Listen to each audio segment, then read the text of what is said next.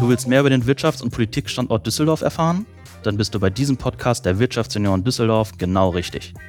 Wir hinterfragen Themen kritisch und gehen in den gemeinsamen Dialog mit Unternehmerinnen, Startups, Politikern und unseren Mitgliedern. Hör rein und überzeug dich selbst. Herzlich willkommen, meine Lieben, zurück zu Auf ein Alt mit. Heute setzen wir uns wieder mit der Politik auseinander. Und zwar mit einem Thema, naja, was in keinem von uns spurlos vorbeigegangen ist und vor allen Dingen auch ein sehr, sehr zukunftsträchtiges Thema ist, nämlich die Zukunft der Schule. Und da habe ich mir äh, sehr prominente und vor allen Dingen auch sattelfeste äh, thematische Unterstützung mitgebracht. Und zwar die Ministerin Yvonne Gebauer, seit 2017 Ministerin für Schule und Bildung des Landes Nordrhein-Westfalens. Und damit herzlich willkommen und vielen Dank, dass Sie sich Zeit für uns nehmen heute. Sehr, sehr gerne. ich bin mal sehr gespannt, ähm, wie wir oder was für Erkenntnisse wir heute gewinnen werden. Denn um über die Zukunft zu sprechen, macht es ja immer Sinn, auch mal die Vergangenheit zu betrachten und zu sehen, was für Learnings haben wir, beziehungsweise woran es hat, hat es auch gelegen, damit man dann natürlich zukünftige Konzepte daran ausrichten kann.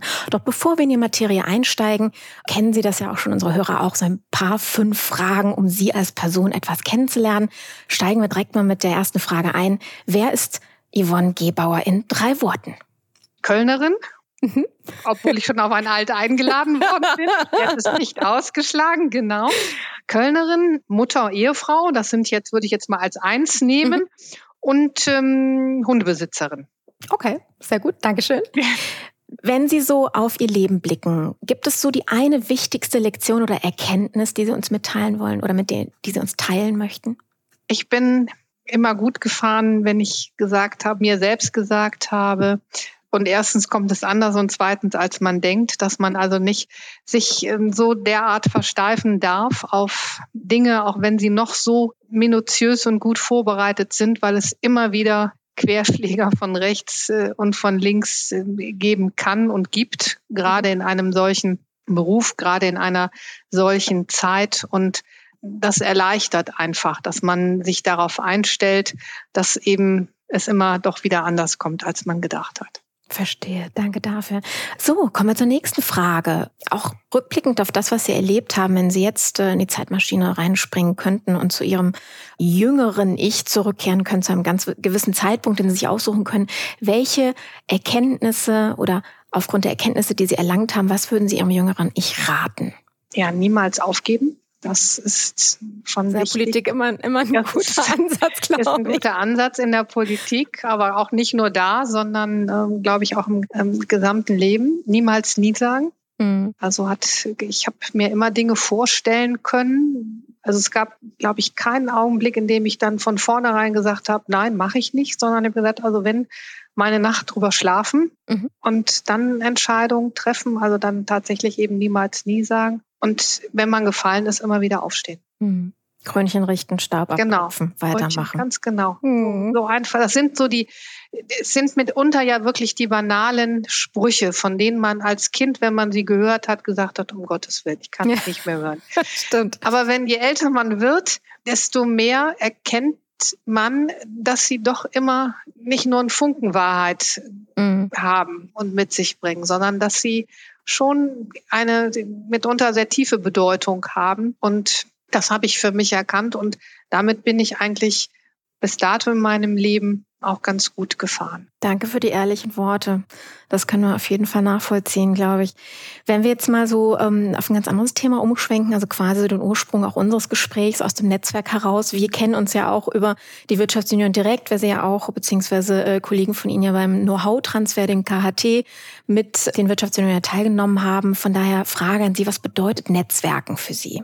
Ja, Netzwerken bedeutet ähm, Meinungsaustausch, bedeutet Erfahrungen sammeln, nochmal auch ähm, eine andere Blickrichtung äh, bekommen, zu bekommen auf ein und dasselbe Thema. Das sind immer spannende Momente. Also ich bin nicht der größte Netzwerker, das sage ich jetzt auch, aber immer dann, wenn ich es äh, tue, denke ich, hätte sie vielleicht doch auch schon wieder besser mal früher machen können, okay. weil die Erkenntnisse, die man daraus ähm, erzielt, die sind schon für einen selbst, aber auch für die Sache immer sehr hilfreich. Mhm. Verstehe. Sie hatten ja gerade uns auch äh, äh verraten, dass äh, Sie eigentlich Kölnerin sind. Was verbinden Sie denn mit Düsseldorf? Das jetzt eine. Ja. Also ich hätte, ja, ich hätte da eine Antwort ähm, auf der Zunge. Ich hatte zu Beginn meiner Zeit hier in Düsseldorf, als ich Landtagsabgeordnete wurde, also schon vor längeren Jahren, 2012, habe ich dann eine Postkarte bekommen, auf der stand, das äh, Schönste ist an Düsseldorf, wenn man dann wieder Richtung Köln fährt und äh, die Domspitzen sieht. So, aber ähm, um jetzt auch etwas äh, Positives für Düsseldorf zu sagen, ich habe diese Stadt äh, kennengelernt und ich habe sie von einer sehr guten Seite kennengelernt und ich habe immer gesagt, ich kann dieses dieses ähm, Verhältnis ähm, gar nicht, die, dieses vermeintliche Spannungsverhältnis zwischen äh, mhm. Köln und Düsseldorf ähm, gar nicht nachvollziehen. Also das gibt es äh, in meinen Augen nicht. Ja, am Ende bringt es halt Leben in die Bude an ja, der Stelle. Das, ne? genau. genau.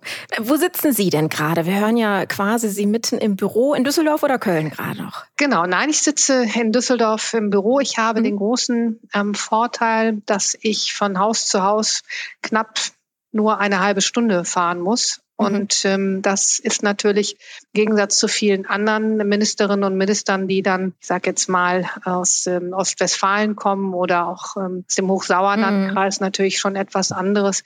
Insofern, ich bin ein Büromensch. Ich bin nicht jemand, der die Büroakten mit nach Hause nimmt und dort arbeitet, sondern dann fahre ich tatsächlich lieber ins Büro, um hier zu arbeiten. Klaren Schnitt machen. Ich glaube, das ist ein schöner Übergang zu unserem heutigen Thema, denn klaren Schnitt machen zwischen äh, Beruf und Privat war ja oder ist ja aktuell ja leider immer noch den meisten Eltern ja nicht unbedingt vorbehalten. sie sagen, okay, ich mache jetzt, äh, ich, ich arbeite jetzt dementsprechend, dabei haben sie meistens noch ein Kind irgendwie aufs Auge wegen des Oberbegriffs Homeschoolings. Ich oute mich mal als Nichtmutter und auch viele über den Wirtschaftssenioren haben denn auch keine Kinder oder eher Kinder im noch nicht schulpflichtigen Alter.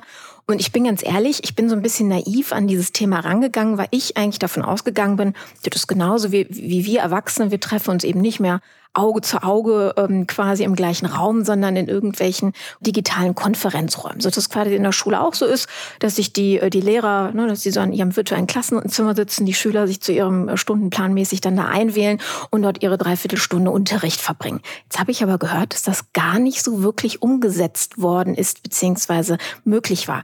Können Sie uns vielleicht mal ganz kurz schildern, was Homeschooling eigentlich im letzten Jahr wirklich bedeutet hat oder wie es umgesetzt werden konnte?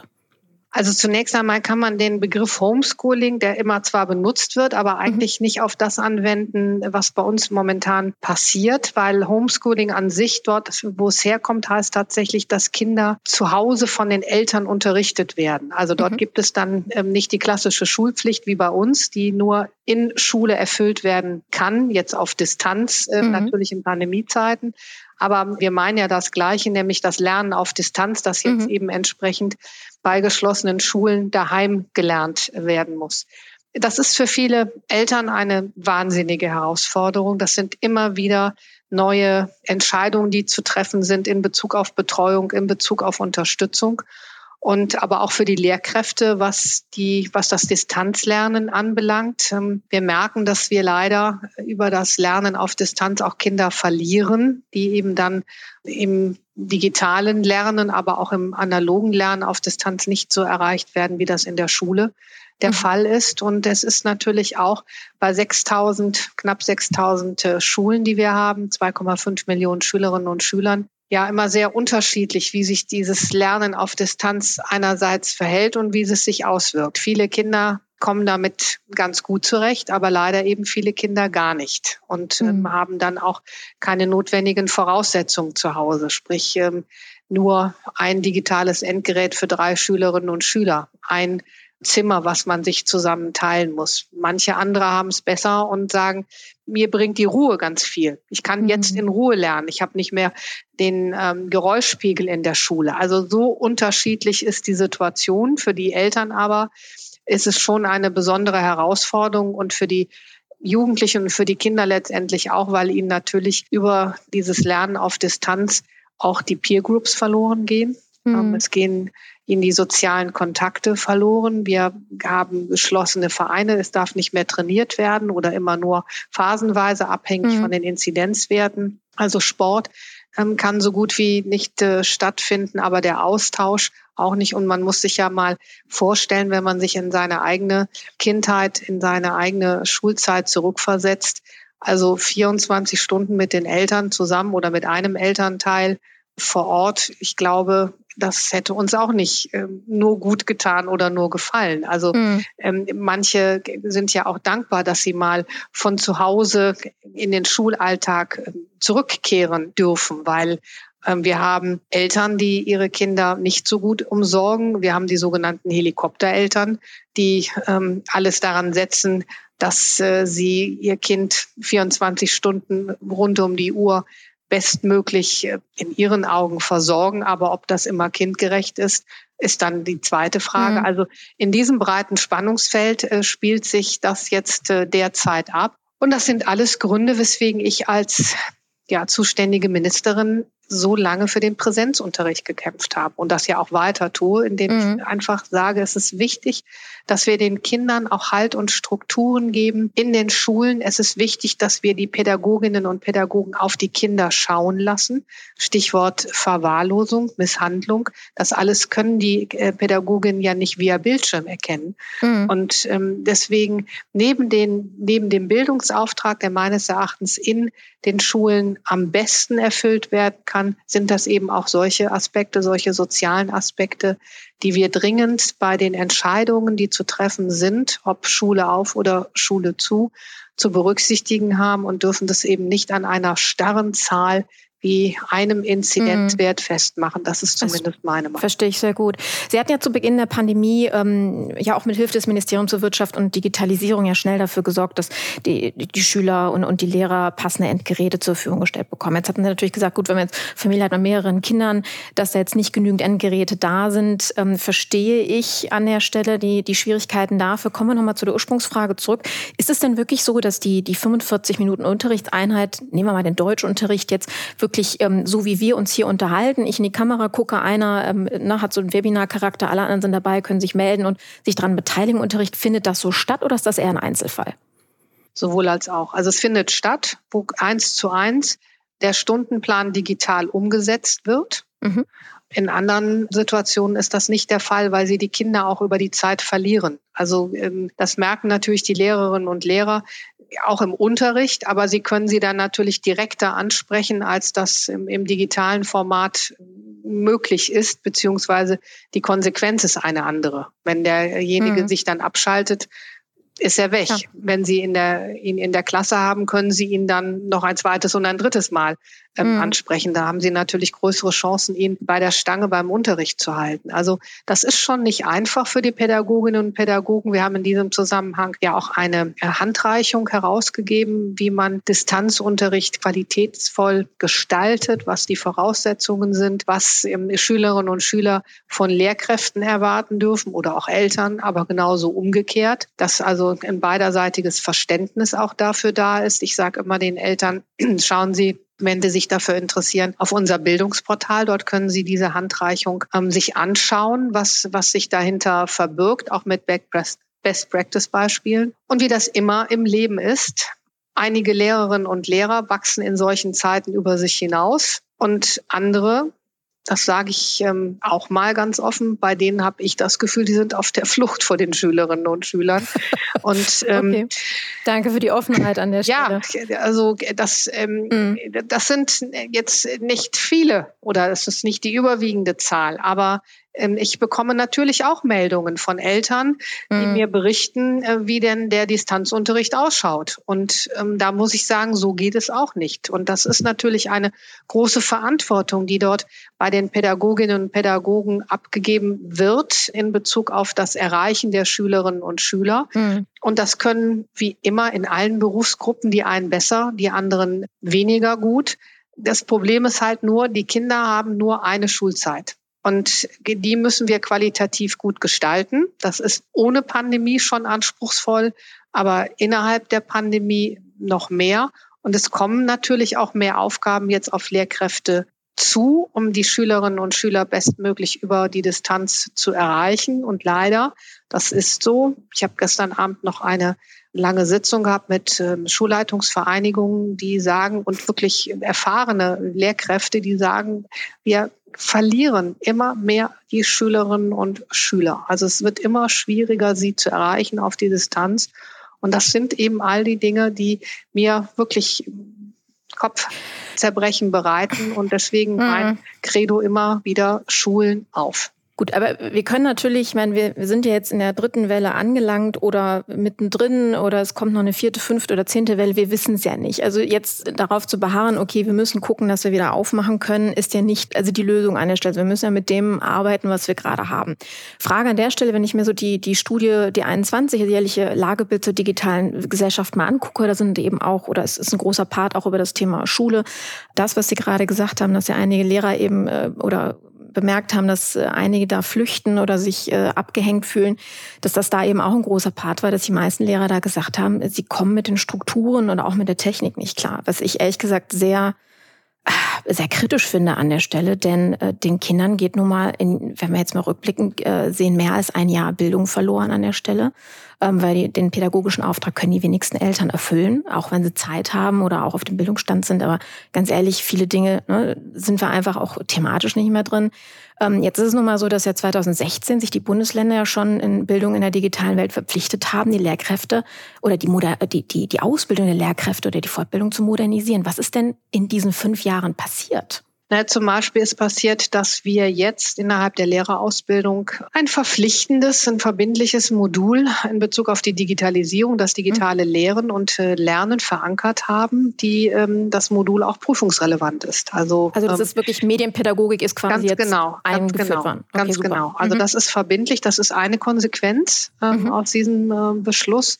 Und natürlich, ähm, also als ich das Amt hier übernommen habe, habe ich gesehen, dass äh, die Fortbildungsstrukturen bei uns in Nordrhein-Westfalen einfach nicht gut sind. Ich habe das im Vorfeld schon kritisiert. Mhm. Meine Vorgängerin auf die Frage, wie das denn mit der Fortbildung läuft, jetzt mal nicht nur digital oder Digitalisierung ähm, Fortbildung, sondern generell ähm, hat äh, mal gesagt, gefühlt, äh, Frau Gebauer, bilden sich bei uns alle fort. Und dann habe ich gesagt, naja, aber gefühlt reicht mir nicht. Und äh, das war dann auch der erste, mit einer der ersten Aufträge, die ich hier ins Haus gegeben habe und gesagt habe, wir müssen uns mal die Fortbildung, das, die Maßnahmen, ähm, die Fortbildungsmaßnahmen hier bei uns in Nordrhein-Westfalen, die wir über die Bezirksregierungen ähm, anbieten als Land, wie schauen die aus? Mhm. Und da bin ich eigentlich nur bestätigt worden. Mhm. Eben gesagt worden ist, schlecht. Mhm. So, und jetzt äh, stellen wir das sozusagen vom Kopf auf die Füße oder andersherum und sagen, wir müssen hier die Strukturen äh, verändern.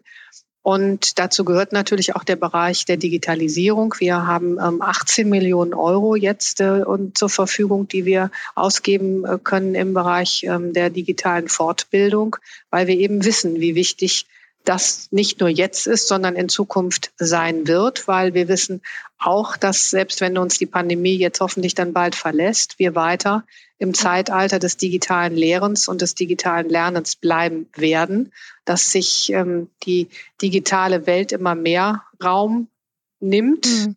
Ob wir das gut finden oder nicht, ist das sei jetzt mal völlig dahingestellt, aber das ist ähm, die Zeit, die das äh, mit sich bringt. Und deswegen mhm. müssen wir natürlich einerseits unsere Schülerinnen und Schüler auf das, was nach ihrem Abschluss auf sie wartet, vorbereiten in Schule.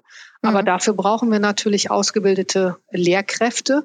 Und wenn wir jetzt mal unsere Altersstruktur anschauen, dann ist das natürlich schon auch so, dass wir äh, viele Lehrkräfte haben, die im Rahmen ihrer Ausbildung, ähm, aber auch im, äh, im Laufe ihrer Dienstzeit nicht ausschließlich oder überwiegend mit digitalen äh, Lern Geräten, Endgeräten gearbeitet haben.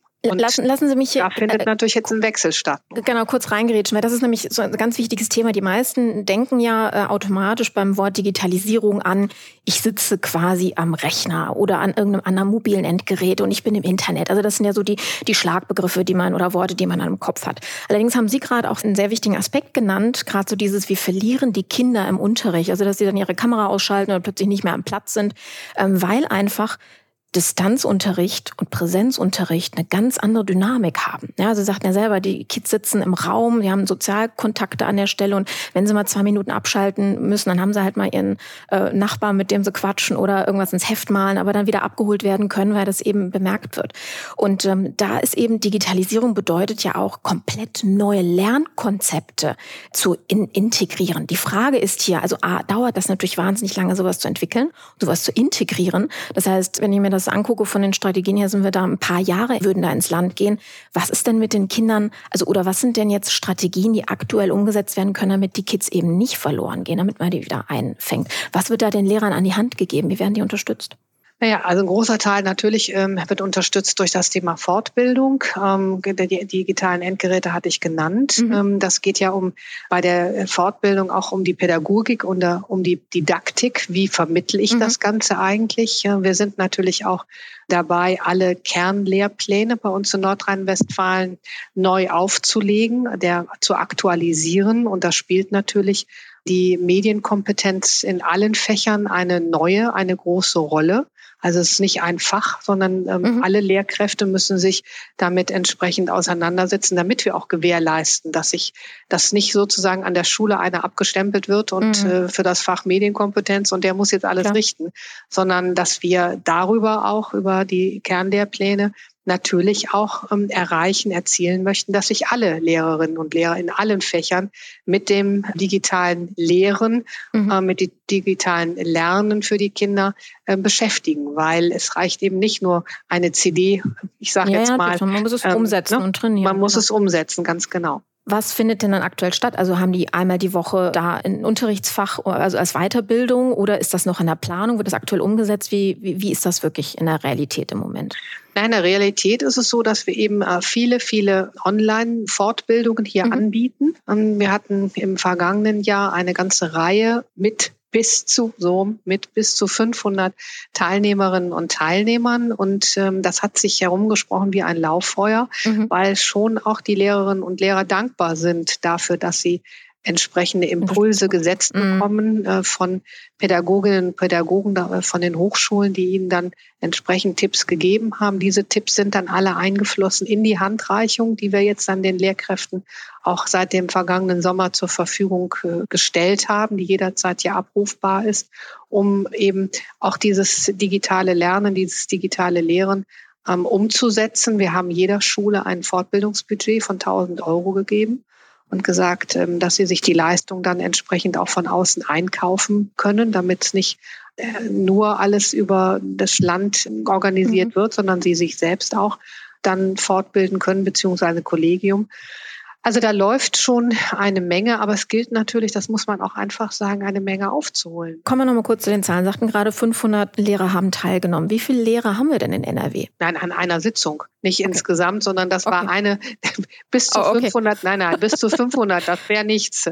Bis ja, zu 500 äh, Lehrerinnen und Lehrer haben dann pro Angebot teilgenommen. Und wir haben, glaube ich, jetzt, ich weiß gar nicht, 20, 30 äh, solcher Video-Online-Seminare ähm, angeboten. Und ähm, das schwankt immer so ein bisschen, aber in der Höchstzahl waren es äh, bis zu 500 Teilnehmerinnen und Teilnehmer. Aber auch so ein Fortbildungsbudget für 1000 Euro für eine Schule ist ja eigentlich auch ein Tropfen auf den heißen Stein. Ne? Naja, Sie müssen es halt mal umrechnen. Bei 6000 Schulen ne, sind wir äh, ja, nee, nee, schnell kann, bei äh, 6 äh, Millionen. Und ähm, ja, das ist, das ist nicht, also ein Tropfen auf dem heißen Stein würde ich nicht sagen. Es hört sich ähm, jetzt nicht massig an, das, da gebe ich Ihnen recht. Äh, aber es bringt an den Schulen schon also man muss ja auch überlegen, welchen psychologischen Effekt das bringt. Also jetzt, wenn alle wissen, wir müssen uns hier fortbilden. Dann gibt's ja, also es hängt ja viel mit Führung zusammen. Wenn Sie jemanden haben, der sagt, der affin ist, der will, der zieht sein Kollegium mit. Wenn Sie ähm, jemanden haben, der sagt, naja, also der Overhead-Projektor tut's auch und das schon seit 30 Jahren und die nächsten 20 oder ja, ist ja leider kein Einzel, kein Einzelfall. 10 Jahre. Ne, mhm. so. Wenn Sie aber jetzt da auch schon Geld so öffentlich hingeben, also es war nachher allen bekannt, dass diese, zumindest der Lehrerschaft, dass diese Gelder auch fließen und dieser, dieser Schwung bei den Lehrkräften jetzt durch die Pandemie, der der sollte und wollte ja auch mitgenommen werden. Das hat dann schon auch innerhalb der äh, Kollegien dazu geführt, dass dann schon auch einige gesagt haben, naja, also jetzt haben wir Geld bekommen, dann setzen wir es aber auch in dem Bereich entsprechend um. Wie passt das mit der Aussage zusammen? Es gibt immer noch Lehrer, die flüchten. Also gibt es da, da sagten jetzt gerade das Lehrerkollegium bzw. die Schulleitung. Wer hat denn, also gibt es sowas wie ein Pflichtstunden, die man absolvieren muss, die man auch nachweisen muss, dass man die gemacht hat als Lehrer oder ist es immer noch ein freiwilliges Angebot, was jeder machen kann, wenn er möchte? Nein, das ist ein freiwilliges Angebot, äh, was wir in Nordrhein-Westfalen haben. Und mit der Flucht meinte ich jetzt mal ganz bewusst in Bezug auf die Pandemie zu sehen, weil mhm. Lehrerinnen und Lehrer haben natürlich, haben natürlich jetzt eine besondere Aufgabe. Sie mhm. müssen mhm. nicht nur den Bildungsauftrag erfüllen, sondern auch vieles abfangen, was durch die Elternhäuser nicht gewährleistet werden kann. Und weil auch viele Eltern mit dieser Pandemie selbst überfordert sind und dementsprechend hier nicht das ihren Kindern geben können, was Kinder jetzt als, als schwächstes Glied mhm. in der Kette eigentlich dringend brauchen. Und deshalb brauchen wir unsere Pädagoginnen und Pädagogen, um das entsprechend aufzufangen. Aber es gibt natürlich, wie immer im Leben, auch hier Menschen, die auch mit der Situation überfordert sind. Und das meinte ich dann, dass sie es eben an der Stelle nicht mhm. leisten können und dann eher auf der Flucht sind. Na gut, aber wie, wie passt das, wenn ich das mal kritisch hinterfragen darf, zusammen? Auf der einen Seite haben wir die Verpflichtung, dass unsere Kinder ein anständiges Lernangebot bekommen und dementsprechend natürlich, ne, das Abitur steht jetzt vor der Tür. Wir haben ganz viele Abiturienten, die komplett verwirrt sind, weil ihnen einfach so viel Stoff oder so viele Möglichkeiten gefehlt haben, gewisse Dinge auch nochmal durchzugehen oder auf den gleichen äh, Status quo zu kommen. Das muss man an der Stelle ja auch leider sagen und das geht ja ins nächste Jahr jetzt über.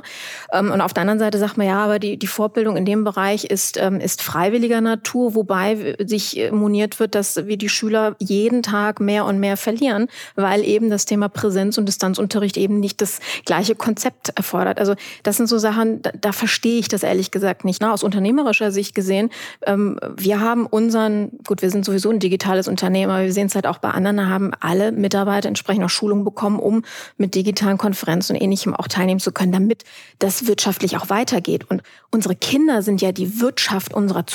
Also wenn wir da aufhören, unseren Bildungsauftrag nachzuvollziehen, haben wir ja in ein paar Jahren ein richtig, richtig schlimmes Problem. Ich meine, PISA war ja schon mal ein großes Thema. Ich glaube, da brauchen wir jetzt in den nächsten Jahren gar nicht mehr drüber nachzudenken, das mal zu testen. Aber ganz ehrlich, wie können wir denn auf der einen Seite das freiwillig machen und auf der anderen Seite mit den Konsequenzen, in denen wir jetzt schon stehen, ähm, das einfach so auf uns, um uns ergehen lassen? Das verstehe ich nicht. Naja gut, ich glaube, wir sind ja schon mal einen guten Schritt weiter. Wir haben jetzt alle Lehrkräfte mit einem digitalen Endgerät ausgestattet. Und dementsprechend, Nach einem Jahr oder, oder war das schon? Wir waren das erste Bundesland. Okay.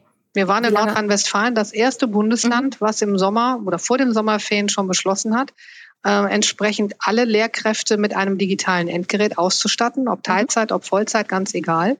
Der Bund hat dann Wochen später auch eine solche Entscheidung getroffen. Da waren aber bei uns schon die ersten Geräte ausgeliefert. Also sie mhm. müssen dann ja auch erstmal die Grundvoraussetzungen dazu schaffen. Stimmt.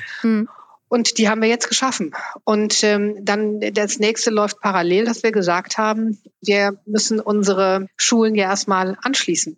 Also 2017, als ich ähm, das Amt übernommen habe, habe ich ähm, eine digitale Diaspora vorgefunden mhm. weil ähm, von allen öffentlichen Schulen waren gerade mal 13 Prozent an ein leistungsfähiges Netz angeschlossen.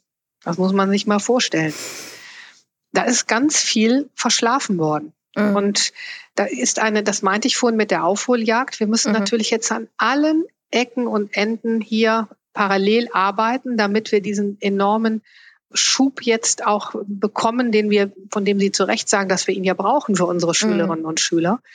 Aber wir müssen erstmal die notwendigen Voraussetzungen dazu schaffen. Und dazu gehört einmal die Ausstattung, das haben wir jetzt erledigt. Dazu gehört ähm, der Anschluss. Wir liegen jetzt bei über 60 Prozent aller Schulen bei uns in Nordrhein-Westfalen, die ein, ein leistungsfähiges Netz angeschlossen sind, sind mehr oder weniger fast alle angeschlossen. Aber wenn dann zwei Klassen gleichzeitig parallel digital arbeiten wollen, dann kann es schon mal sein, dass das ganze Netz zusammenbricht. Also wir brauchen entsprechend ein leistungsfähiges Netz. So, und dann ähm, das Thema Fortbildung, damit eben bei den Kindern es entsprechend ankommt. Und an den Angeboten arbeiten wir jetzt. Aber sie müssen natürlich erstmal ein einen Angebotspool sozusagen schaffen, mhm. aus denen dann ausgewählt werden kann und dann entsprechend nachher vielleicht auch die Verpflichtung daraus entsteht. Wenn Sie nichts von den drei Dingen haben und wir haben mhm. nichts vorgefunden, dann nutzt Ihnen die Verpflichtung für ein mhm. Fortbildungsangebot gar nichts. Dann läuft das ähm, ins Leere. Und das ist jetzt unter Pandemie-Gesichtspunkt natürlich unbedingt einfacher. Aber es hat zumindest an der Stelle bei den Lehrerinnen und Lehrern doch auch nicht bei allen, aber äh, beim großen Teil die zu einer Veränderung geführt, mhm. weil man jetzt eben sieht, was man doch alles braucht und dass man sich auch der ähm, dieser Veränderung nicht verweigern kann. Mhm. Und, und dann sagt, okay, wir haben die Zentren für schulpraktische Lehrerausbildung, die habe ich vorgefunden. Da sollten die Lehrerinnen und Lehrer entsprechend auf das digitale Lernen vorbereitet werden. Die waren gar nicht angeschlossen.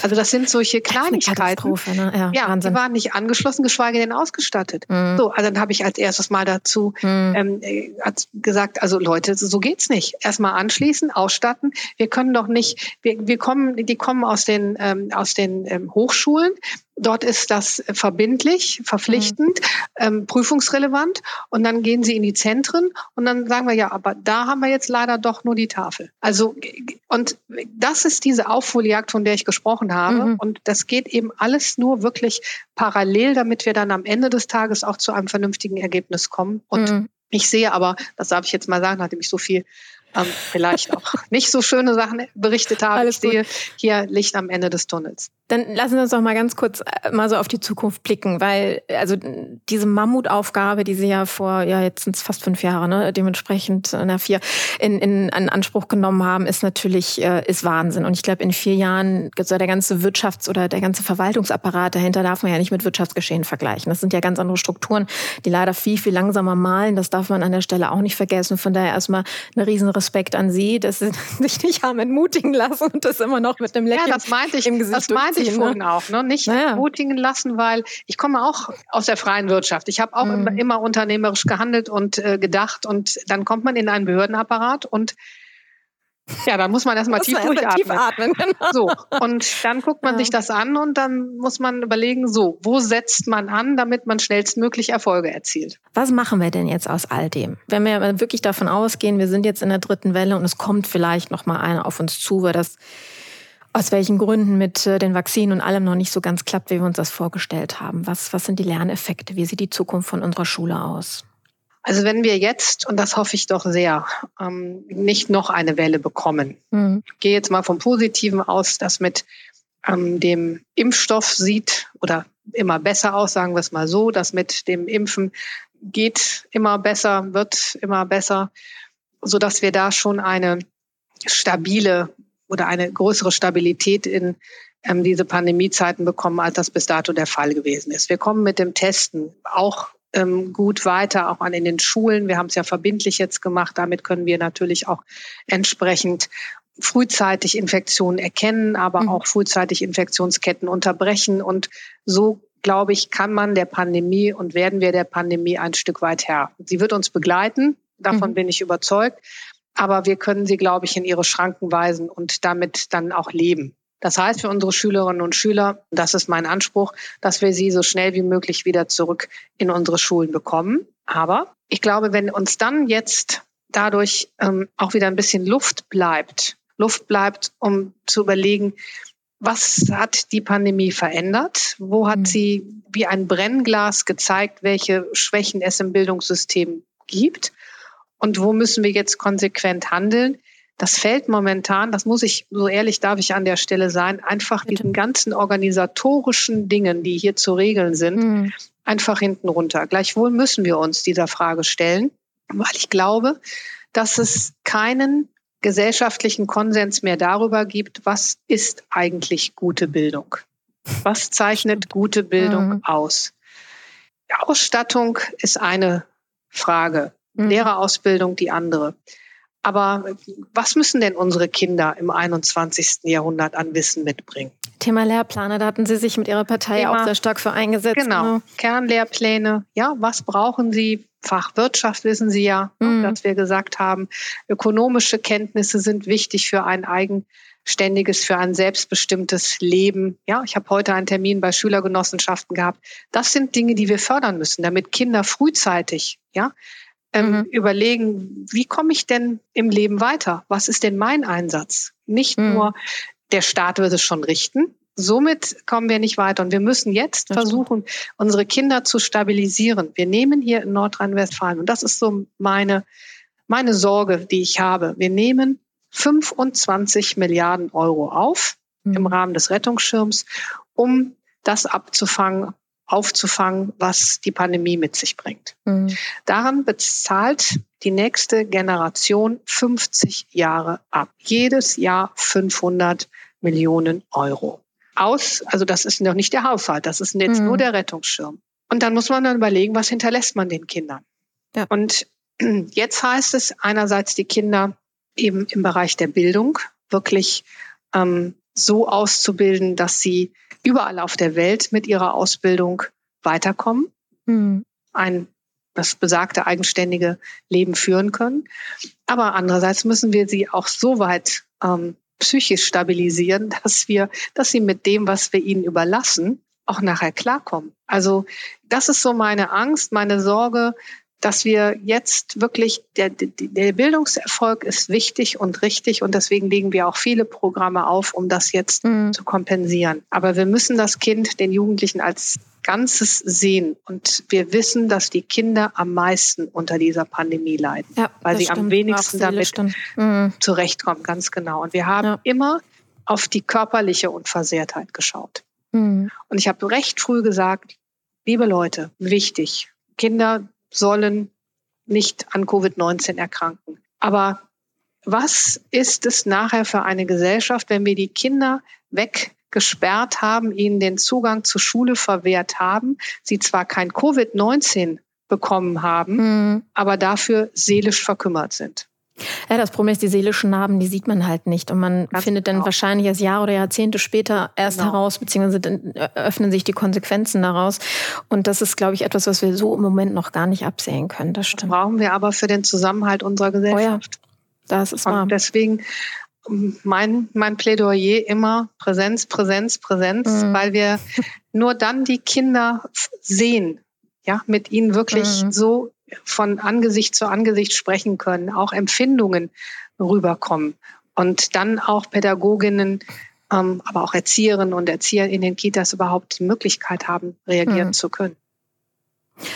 Frau Geber, vielen herzlichen Dank für ähm, sich dem Stellen der Kritik vor allen Dingen und der, der ehrlichen Worte. Ich weiß das sehr, sehr zu schätzen und dass wir auch so ein bisschen hinter die Kulissen mal blicken konnten, dass es eben nicht nur so ganz schwarz-weiß ist, wie man ja so unbeteiligt oder beziehungsweise betroffen, aber im Hintergrund eben nicht beteiligt, äh, mal da drauf guckt. Und ähm, meine lieben Hörer, es ist eben, ja, was ist Zukunft Schule? Wir haben es gehört, es ist an so vielen ähm, oder es hängt an so vielen Seilen, die eben zusammen ein ganzes Geflecht ergeben. Und man kann nicht nur an einem ziehen und denken, dass es dann funktioniert, sondern man muss eben gemeinsam da dran gehen, an vielen Ecken und Enden schrauben und beziehungsweise dann, und da sind wir wieder beim Thema Netzwerk, dann sich gegenseitig unterstützen und schauen, wer wo dann mithelfen kann. Und was ich auch sehr, sehr wichtig finde, ist, dass wir eben immer wieder auch beim Thema Digitalisierung nicht nur darauf gucken, dass es sich um Endgeräte und die Anbindung ans Internet geht, sondern, und danke dafür, dass Sie es am Ende nochmal gesagt haben, um das Thema Mindset. Wie gehe ich damit um?